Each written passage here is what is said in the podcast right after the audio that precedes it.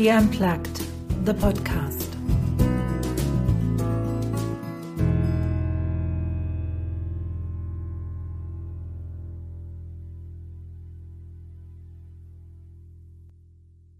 Women uh, are strong and how they are not scared of saying what they want to say. Actually, I think that when people like the the shed like the bosses are going a little more down and they're talking normally with other people not like they're the best but they're the same as everyone because we are all humans we're all the same uh, then I think it's also easier to talk with them and to communi- communicate with them. And I think it's also easier to achieve the group's goal. So I would say every person, no matter what skin color, what gender, what what religion, what age, they should say what they think, what their opinion. And then if someone doesn't agree, it's their opinion. I've got an amazing young woman today in the podcast. And let me just read that so I get that all right. She's 17 a Polish pre IB student, and I will be asking what IB stands for. She's been living in Berlin since 2018, and in August, she will be moving to Israel to study. Barbara, welcome to the podcast. And when I read your bio, what is IB? Well, IB is a short of International Baccalaureate. It's an IBDP program which means uh, in different countries there's different um, baccalaureate prog- programs or like maturity exams. Like in Germany, I know there's Abitur, yeah. and uh, IB is just a program which is international, which each in each country in each school it can happen. Just depends if you want to do a German uh, Abitur, a Polish Matura, or IB which is an international baccalaureate. Because you see, with all those abbreviations, I'm a bit stuck. Now, Barbara, the reason why you're in the podcast and the conversation today is because you participated in the GGU. And let me ask you, first of all, how did you get involved? How did you hear about GGU? So I heard about GGU from my former class teacher. It was last school year, about a year ago. She told our whole class that there is this camp and maybe we can look at it, maybe it's something for us. So I decided why not to check it. So I look at the website. I realized it's something for me because I was interested in women's rights for a long time. Mm-hmm. And I decided I'm going to try why are you interested in women's rights? You are 17. At 17, I had other thoughts, I had other priorities. What makes you being interested in women's rights? Well, I just find it really interesting.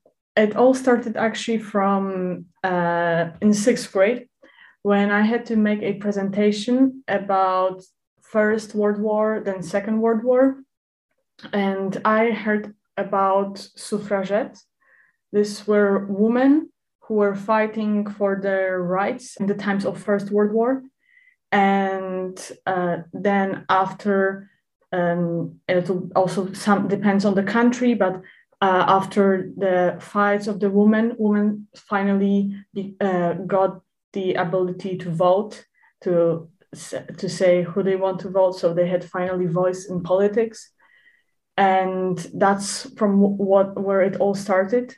I just was more interested in how women uh, are strong and how they are not scared of saying what they want to say. And later it also developed not only women's rights but also in ch- children's rights. Because as a child i also was interested in different like in because we usually hear that like sometimes we hear that women uh, that kids are don't have the same uh, rights of, as uh, adults. They don't have the right to say their opinion and so on. So it also kind of developed into this.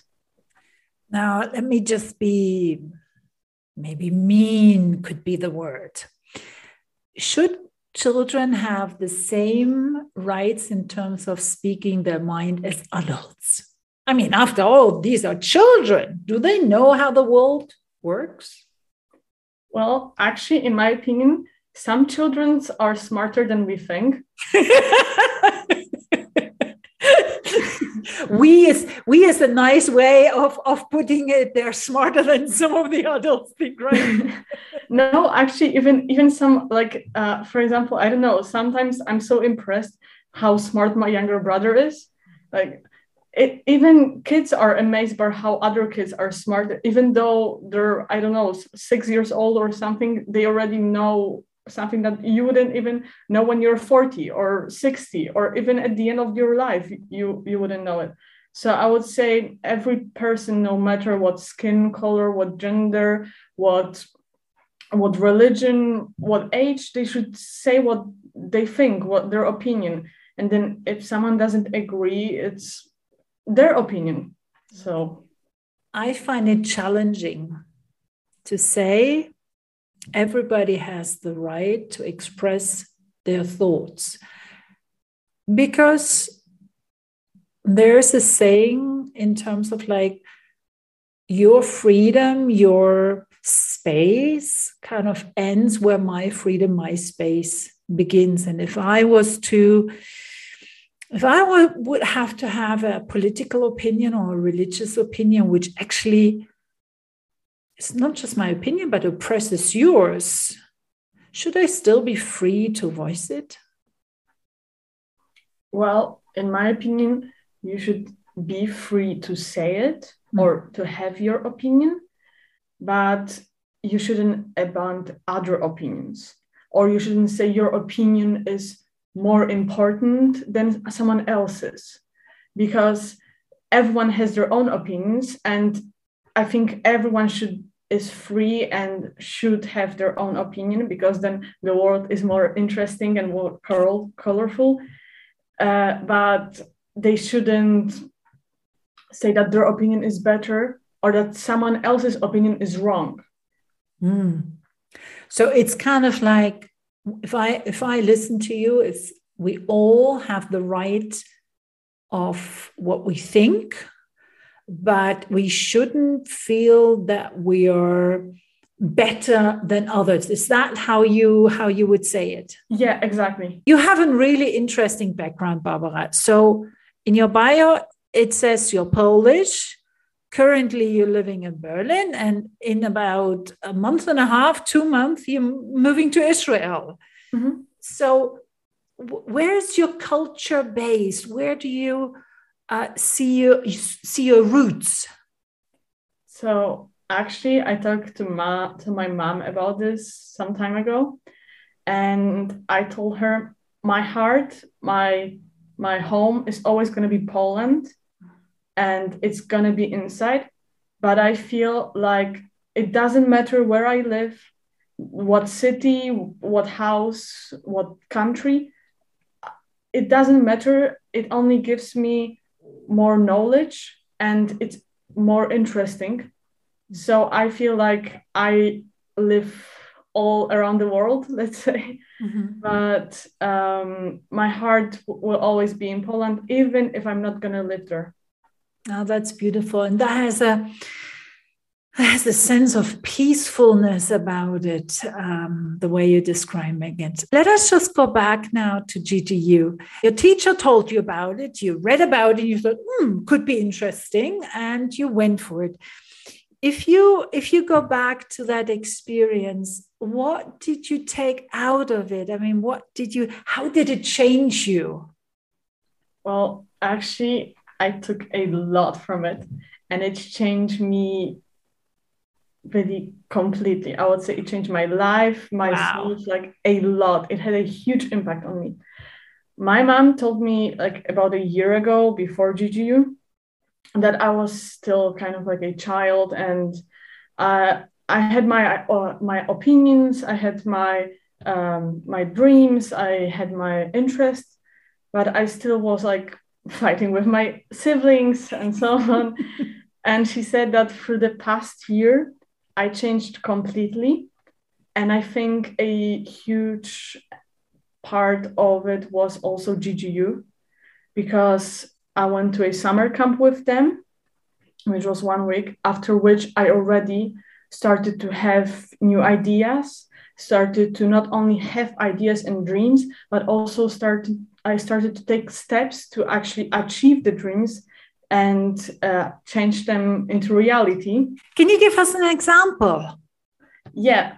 So one example is I in eighth grade I did an internship at UNICEF in Poland for one week, and I wanted to continue it, but because of pandemics, also we all got kind of lazy, including myself, and I didn't want to do anything.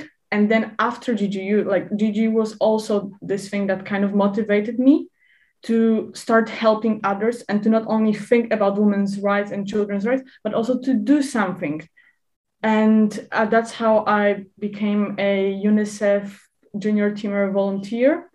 And I also made a training program at, at UNICEF Youth. And soon I'm going to become the leader of our UNICEF Youth Junior Team group in Berlin. Wow and you're only 17. Yes. Okay, let, us just imagine what you can achieve in the next 10 years. But let's just go back. I mean, you say it changed you completely. That is somehow sort of the summary of, of what happened there. But how, I mean, why did it have such an impact on you? You just spent a week there. Well, at the beginning i didn't like before i went to ggu when i was on my way i didn't i thought it's going to be like a, a summer camp just a normal summer camp. But then during it i like during the summer camp i felt much more open.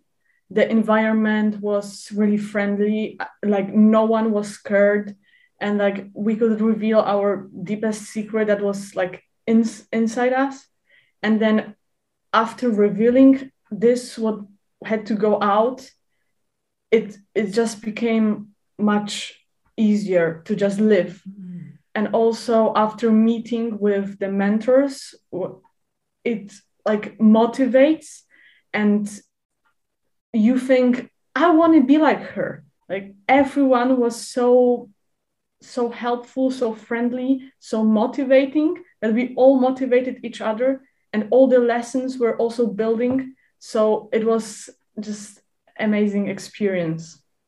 Would you say that it's for all girls and any girl or other girls where you say well it might not be the same but i'm giving you an example. You said you shared sort of your deepest secrets and after that it became easier. Now some girls might not want to share their their secrets or feel yeah, I'm going to use the word feel ashamed of their insight and what they think or what they experience. So, would you say GGU is for everybody, for all girls? Well, I would say it's for all girls. And the really interesting thing is that when I came there, there I realized that Courtney and all the GGU team wants to connect both girls who are more confident uh, and girls who are not confident and who came, came there to gain the confidence. And then i after like during the one week i realized that when it connects together it's something magical. I think i didn't see any other camp which does it which connects both like conf- like more confident people like and the ones who want to gain the con- confidence and actually it works really well. And i think it's for everyone no matter what conf- confidence level level they have if they want to express what they think if they don't want to express i think it can help everyone. It sounds amazing. What really practical skills did you take out of that out of that week apart from being motivated, you know, and then reconnecting with your own dreams and ambitions, but what actual skills did you take out? Well, I definitely took out like there were many workshops, many lessons that we had. Uh, we learned a lot about different rights, like humans, women's, everything. And GGU for myself, it helped me a lot with leadership and like how to uh, become a leader, how to lead a group better, and this definitely I got a lot about uh, from GGU, and I also still remember there was one workshop which was about personal space, and it gave me a lot of thinking not only about my personal space because um, I'm I'm confident with like sharing with people, uh, but I realized some other people they also have their personal space and it's different for each person. So now after ggu like after this camp i started to look more at other people and see how like comfortable they are and what's their space so that's really helpful also with talking with people with getting to know them it really helped me Oh, that it's a really essential skill, especially. I mean, it's not just personal differences, but it's cultural differences, sometimes also yeah. age difference. It's it's it's religious difference. So it all comes in. You said the magic word. I've been teaching leadership skills now for well more years than you are actually old. So there we go. That tells you something how old I am. How do you define leadership, Barbara? Hmm. It's a really good question. Leadership. I would say for me, leadership is usually a person who brings a group of people together, brings people who want to be around the person, who it's not about that the person is giving each of them the job and then do it. I'm the boss and you know when you finish come back i'm going to just sign it but it's more about being like on the same level with them but being like the helper. So like helping the team connecting the team and having a dream having a goal to which the whole group is motivated also by the leader because leader also has to motivate and keep the motivation in the group and uh, to achieve their goal to go together and till the end. Now that that's a very very nice definition. Let me probe a little bit deeper. I mean if you work for unicef that works really well. If you look sort of in the industry and in normal teams, usually what happens, there's a goal that comes from top down. Somebody right at the top says what the company should achieve. Mm-hmm. It trickles down to each and every team, there into each and every employee. And very often it is the case that the employees don't really connect to the goal and have no personal hmm, no personal desire behind it. How do we have to change our working environment? Looking into the future now, how will we have to change that so that becomes actually a lived reality? So, actually, that's kind of a topic I'm thinking more about right now, and also with my mentor, also from GGU uh, we talk about this a lot. And if this is a company, for example, uh, then I think there shouldn't be such a like hierarchy, but it should be more equal. People, because usually when we see that there is the boss, then there is the I don't know exactly the names, but like under the boss, then you is kind of like in monarchy. You see that the queen is like the best, but actually all people everyone together work for this. So i would say in a company in an organization whatever thing it is in which uh, there is this like triangle hierarchy then i would say it should go maybe a little more flat. Actually i think that when people like the the shed like the bosses are going a little more down and they're talking normally with other people not like they're the best but they're the same as everyone because we are all humans we're all the same uh, then I think it's also easier to talk with them and to communi- communicate with them. And I think it's also easier to achieve the group's goal. What I'm really curious about, and, and, and that is important for the future and for the future of the world, where do you see actually the biggest challenges for our future, but also the biggest sort of like possibilities that we have? Well, I think advantage and disadvantages are definitely the technology that we have right now. And also with the technology, it's kind of connected to the age of people because nowadays I think mostly younger kids are into technology, all of this stuff, and older people not that much.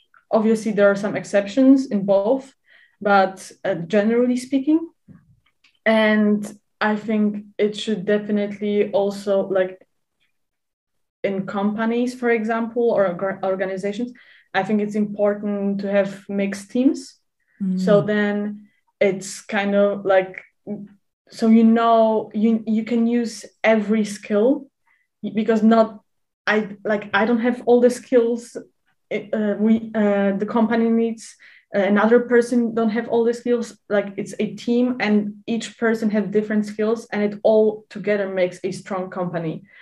And uh, or organization or um, and i think that's definitely a strength that we all we are different but the thing that we should use is the difference not only in the age but also in the background. And uh, because people also have different backgrounds they have different knowledge.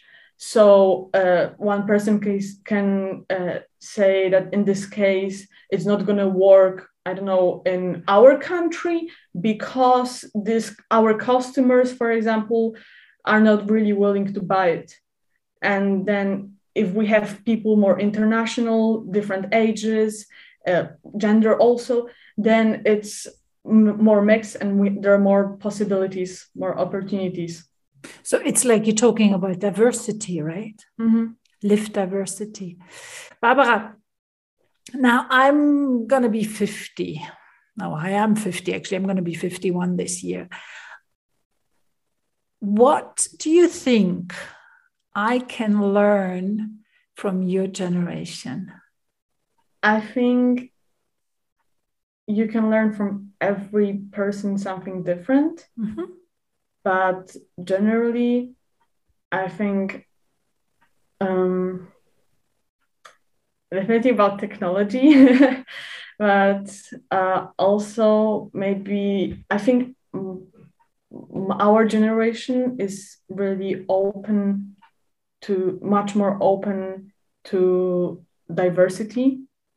And maybe that's something that your generation could learn from our generations in some way uh, like accepting everyone no matter what. How oh, like we don't have to be friends with everyone but just being respectful. And i think that's something that changing more in our like starting more from our generations I would say.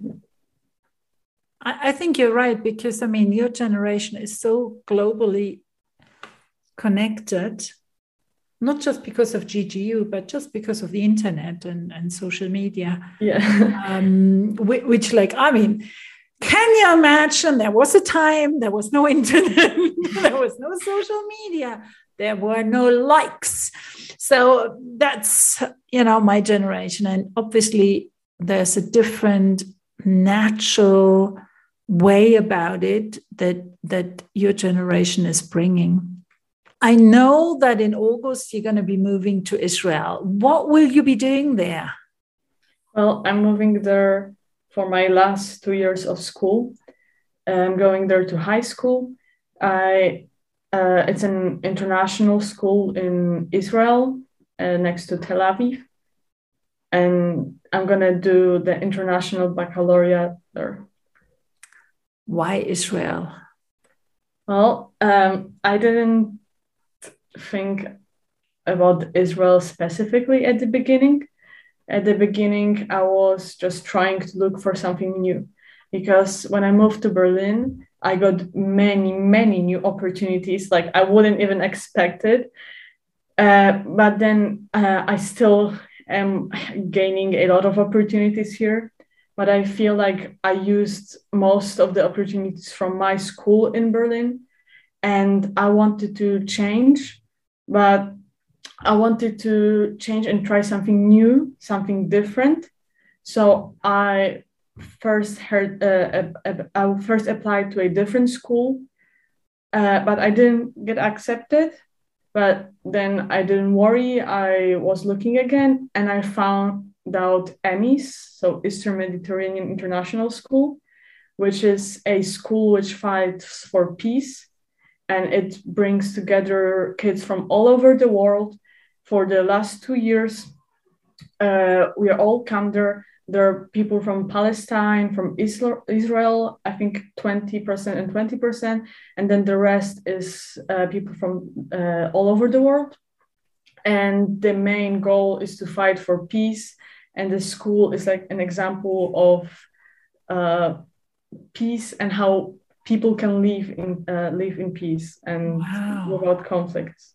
By being there, what skills, what traits, what behavior are you hoping to strengthen or develop?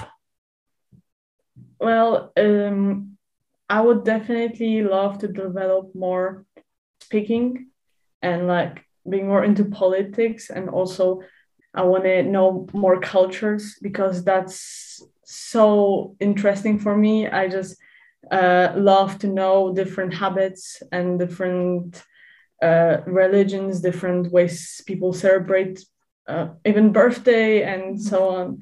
So I, I really am hoping to get a lot of cultural experience. Let me take you into your own future. What is your ambition? Where do you see yourself? That's a very hard question, which many people ask me. Um, but I don't know exactly where I see myself.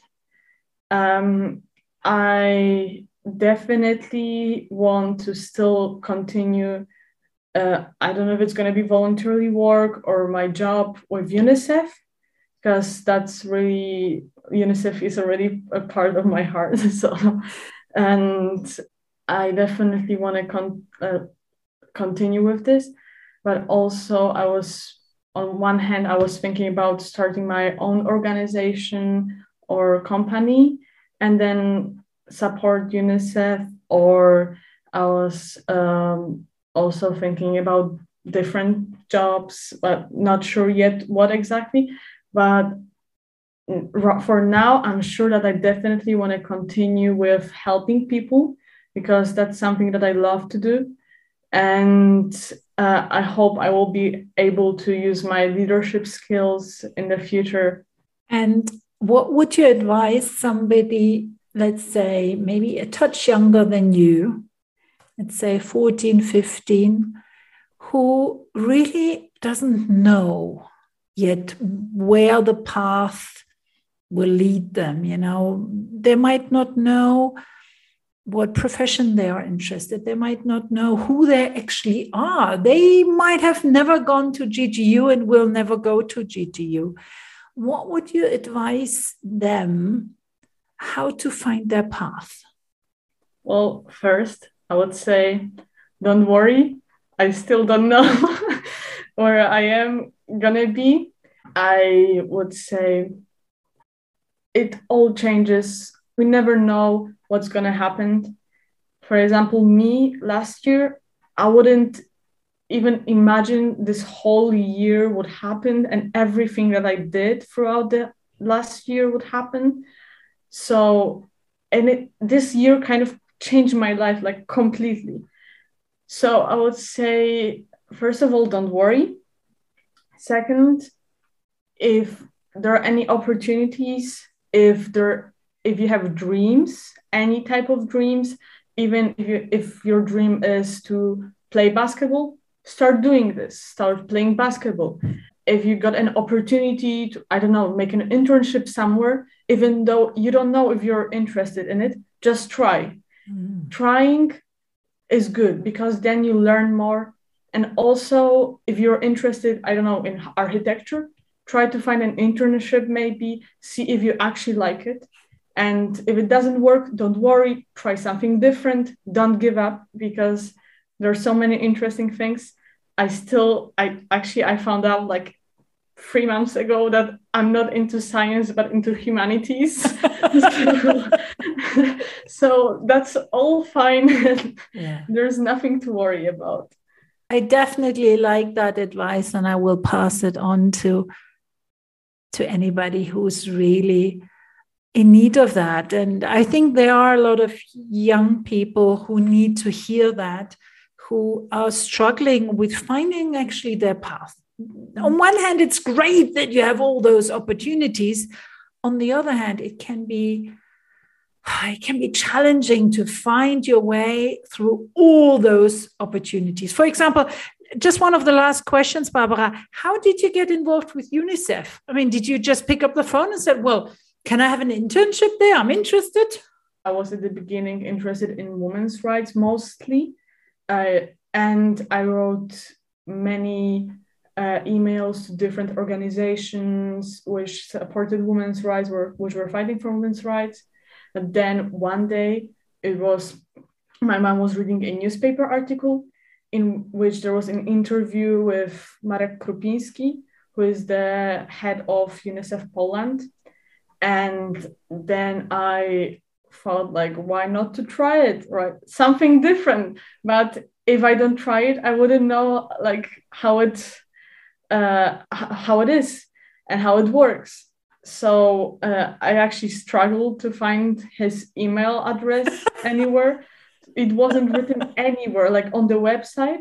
So i actually decided i'm gonna guess it. And, and i guessed the email. I i sent it the mail. I was like let's see what happens.